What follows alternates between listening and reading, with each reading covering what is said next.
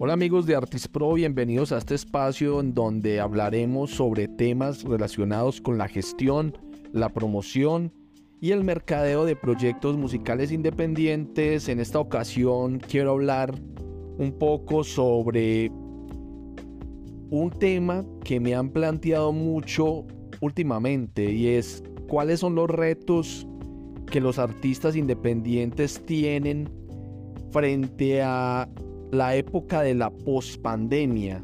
Para nadie es un secreto que la industria musical se vio muy afectada después de los años más o menos en el año 2020 cuando pues todos sabemos lo que ocurrió eh, las restricciones en movilidad los confinamientos y cómo esto afectó pues no solo la industria musical sino en general muchas industrias en el mundo algunas de manera positiva por ejemplo como lo veremos a lo largo de este episodio. Y pero también muchos de manera, digamos, negativa, se crearon obstáculos, eh, muchas personas perdieron el empleo, se desconectaron de la industria. Y esto generó pues sin dudas eh, pues cuellos de botella, problemas en, en, la, en las cadenas de, de producción, de suministro y pues obviamente impactó de manera negativa. Entonces esto es lo que vamos a hablar en este episodio. Bienvenidos.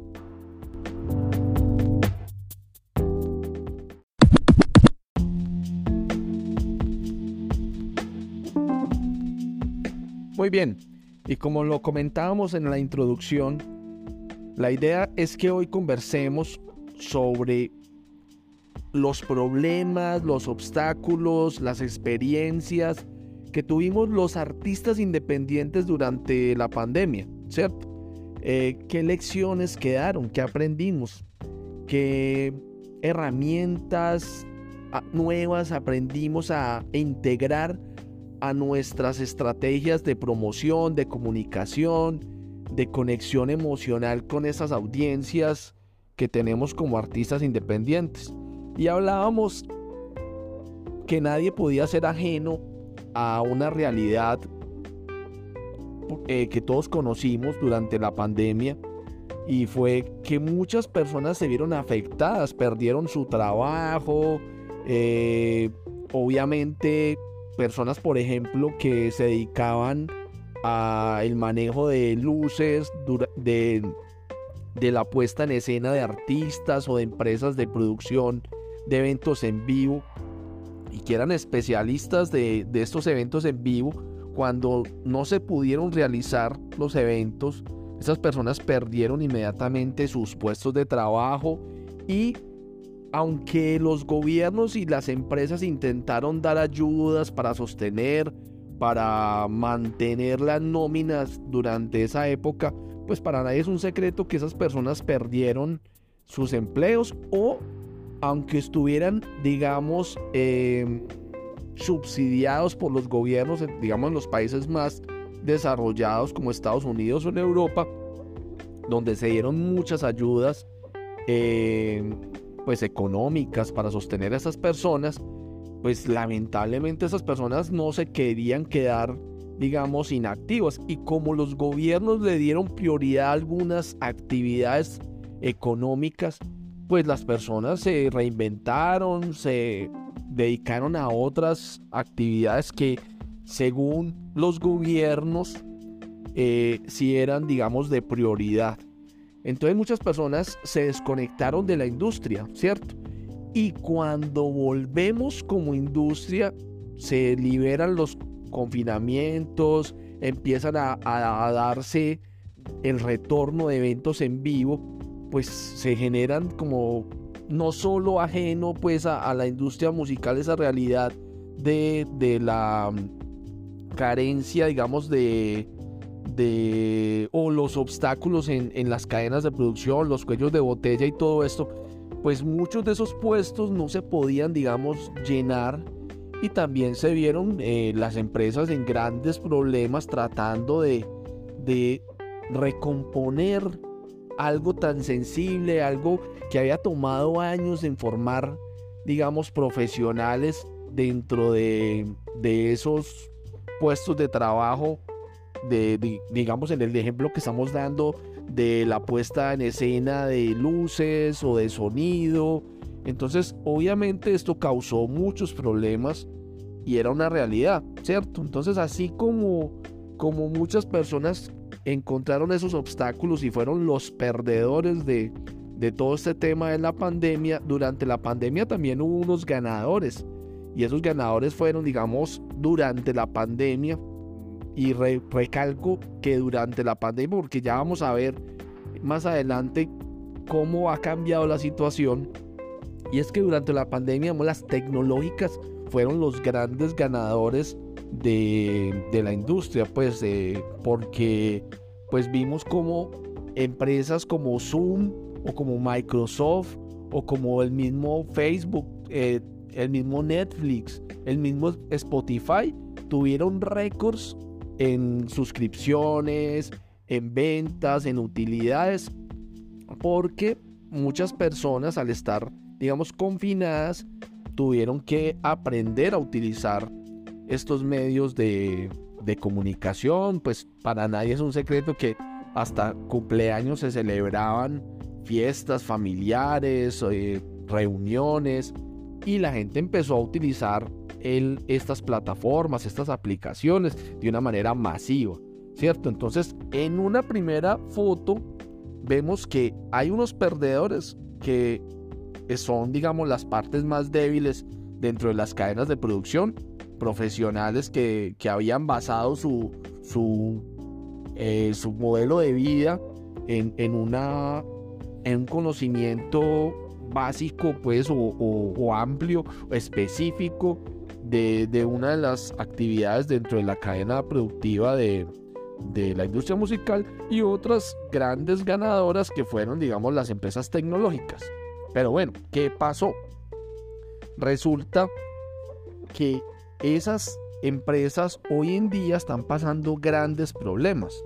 Por una parte, como les digo, para recomponer las plantillas de nómina y los puestos específicos y especializados de trabajo que no son tan fáciles y que obviamente en una cadena de producción que ha tomado décadas en formación de, personal, en capacitación de personal, pues cuando esas personas van y se conectan ya con otra realidad, eh, no necesariamente van a volver a la industria.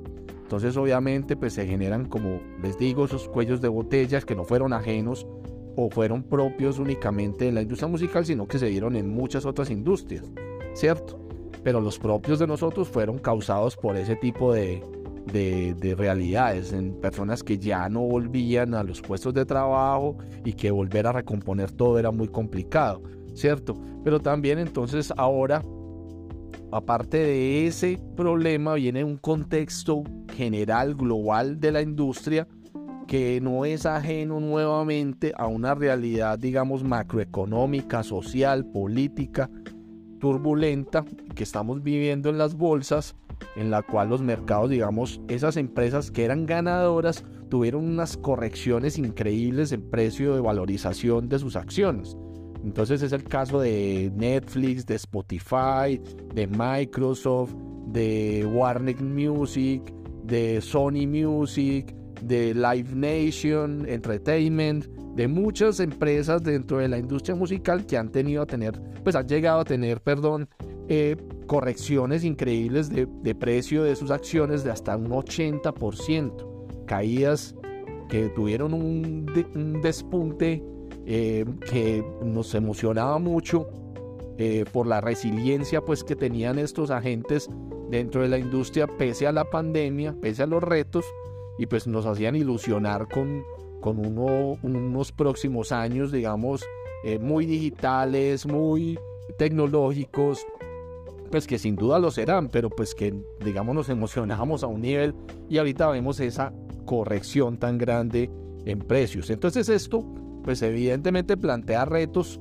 para pues para los artistas independientes, ya ya quiero llegar lo que hablaremos en la próxima sección. ¿Cuáles son esos retos? ¿Cuáles son esas oportunidades? ¿Qué pasa y qué surge? ¿Cierto?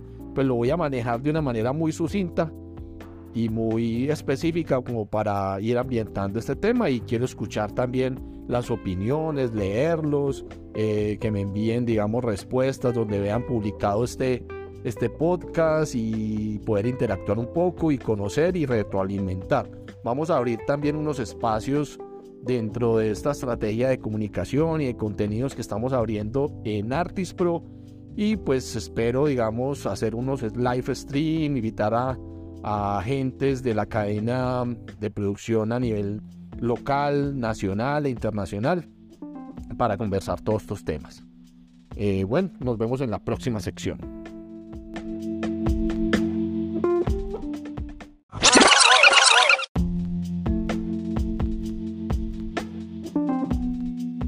En esta sección final, entonces, como lo comentábamos en la sección anterior, Vamos a finalizar este episodio del podcast de Artis Pro hablando entonces de qué lecciones nos quedan a los artistas independientes y cómo veíamos después de ese impacto tan grande que ha presentado la economía y ha afectado a la industria musical en los últimos meses después de ese auge explosivo que tuvieron, digamos, en nuevos usuarios, en ventas, en utilidades, las tecnológicas, pero también, digamos, esa corrección tan grande que se ha venido dando por inflación, por temas macroeconómicos, por temas políticos, sociales, eh, y cómo nos afecta eso a los artistas independientes. Pues obviamente si un Sony Music, si un Warner,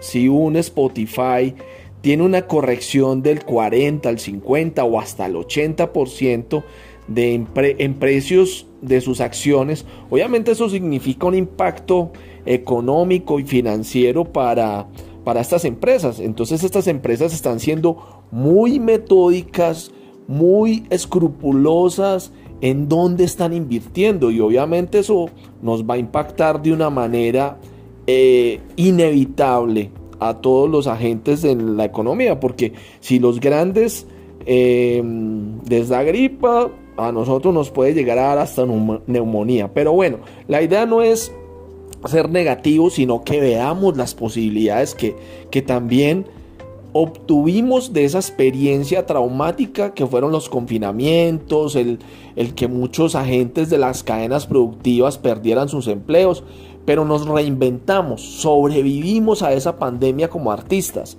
como agentes de las cadenas productivas de la industria musical.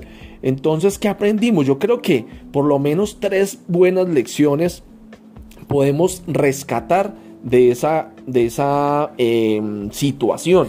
Y yo pienso que una de esas primeras lecciones fue el hecho de que los, los artistas hoy en día nos proyectamos no solo como músicos, eh, como emprendedores, sino también como creadores de contenido. Vimos en la pandemia cómo muchos artistas, digamos, se convirtieron incluso casi que en coach emocionales de, sus propias audiencias, les daban ánimos, hacían videos, hacían encuentros, hacían eh, en vivo con sus audiencias y conectaron de una manera solidaria, emocional con esas audiencias. Y eso lo tenemos que rescatar porque muchos tuvimos la posibilidad, digamos, de involucrar y de aprender, digamos, de, de otras actividades como el streaming, de la producción de, eventos en streaming, en vivo. Aprendimos a manejar aplicaciones y no solo nosotros como artistas, sino también nuestras audiencias. Esta, esta situación de, de, de, digitalización de toda la humanidad aceleró probablemente hasta una década cambios que no se hubieran dado de otra forma y se terminaron dando por, la aceleración de la adopción de estas aplicaciones como Zoom, como mm, en Netflix, como en los live eh, de Facebook, de Instagram, Y, muchas personas que veían eso como lejano, no les interesaba, no querían utilizar estas aplicaciones, finalmente terminaron usando las aplicaciones. Entonces, miren que podemos rescatar que sabemos que nuestras audiencias ya consumen contenidos digitales y eso también nos da una ventaja, una oportunidad para involucrar esas nuevas eh, formas de comunicación y de gestión de nuestras audiencias a nuestra estrategia de promoción, de creación de contenidos. Entonces ahí ya hay dos áreas importantes que tenemos que rescatar, que son que el artista se convierte ya en un creador de contenido y que sabemos que hay conocimiento, hay acervo eh, y hay aceptación de los contenidos digitales por parte de las audiencias y por parte de los, de los mismos artistas. Entonces, esos son por lo menos dos claves que podemos descatar, pero también podemos hablar de una tercera clave adicional a esta que estamos mencionando sobre pues sobre lo de las, el streaming, la creación de contenido, también podemos hablar en este caso de pues el provecho que le estamos sacando a las redes sociales, la creación de contenido. Entonces podemos hablar, digamos que son tres áreas. Entonces vamos a, a clarificar. Tenemos primero, una primera área que es el uso de las redes sociales. Porque el uso de las redes sociales también no puede ser solamente lúdico, entretenimiento, sino que tenemos que sacarle un uso, digamos, profesional a esas redes sociales. El manejo de audiencias, la creación de contenidos, vuelvo y repito. Em, entonces, pues ya hay muchas personas que están usando esas redes sociales y son canales que de pronto antes para llegar a esas personas ya no habían. Entonces hay que pasar de ese uso lúdico a un uso profesional. También capacitar y capacitar a nuestros equipos de trabajo eh, en, un uso profesional de esas herramientas. También, por ejemplo, del streaming, como se los menciono, porque pues hay muchos artistas que, que no hacen uso de, esas herramientas de en vivo para no solo para hacer presentaciones musicales, sino también para, hacer otros eh, contenidos como pueden ser, como les digo, eh, charlas motivacionales, conversatorios sobre diferentes temas. Hay, digamos, artistas que si son mujeres saben de maquillaje, entonces involucran eso y conectan a través de eso con sus propias audiencias, ¿cierto? No que sea solo musical, sino también pueden ser otras cosas que le pueden interesar a mi audiencia y como yo creo contenido sobre eso. Entonces, tenemos entonces las redes sociales, el manejo del streaming y finalmente digamos, lo que les digo, la creación de contenido y no solo musical, sino contenido que genere engagement, que genere conexiones emocionales con mi audiencia. Entonces quiero dejarlo hasta ahí hoy. Eh, quiero conocer sus, eh, sus opiniones. ¿Qué consideran ustedes que fueron esas lecciones que nos quedaron a los artistas después de la pandemia? ¿Cuáles son esos retos? ¿Cómo se proyectan ustedes y qué pueden rescatar, extraer de esa experiencia traumática para la humanidad, pero pues que somos eh, vencedores, somos sobrevivientes a, a, la pandemia y pues tenemos que seguir adelante, rescatar lo bueno y proyectarnos al futuro. ¿Qué piensan ustedes? Déjenlo en los comentarios donde ustedes vean estos, este, este podcast y muy interesante poder establecer este diálogo con todos ustedes. Como les digo, Finalmente, estamos trabajando en la actualización de los cursos de gestión de proyectos musicales, de mercadeo musical, de promoción de proyectos musicales. Estamos haciendo actualización de los dos cursos que tenemos publicados en Udemy y vamos a lanzar un tercer curso en el que vamos a hablar de el futuro, la próxima década de el artista eh, independiente cuáles son esos retos, cuáles son esas oportunidades y cómo vamos a proyectar nuestra carrera musical en la próxima década, desde el año 2030 al 2040. ¿Qué viene para, para los artistas independientes, porque son cosas maravillosas.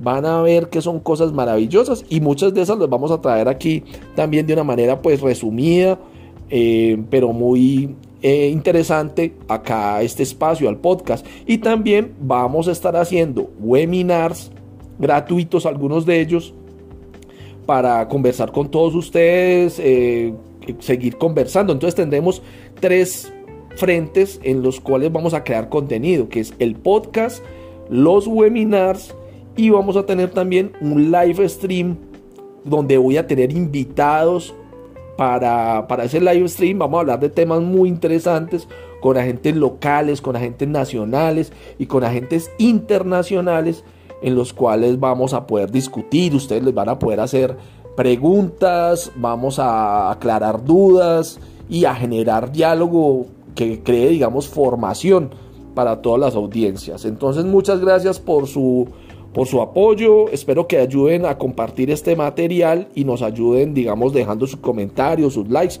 Ustedes saben que eso es muy importante pues, para generar y activar los algoritmos de las plataformas y así poder llegar a ayudar a más personas. Eh, muchas, muchas gracias, mi nombre es Ricardo Echeverry y gracias por escuchar este espacio de Artis Pro.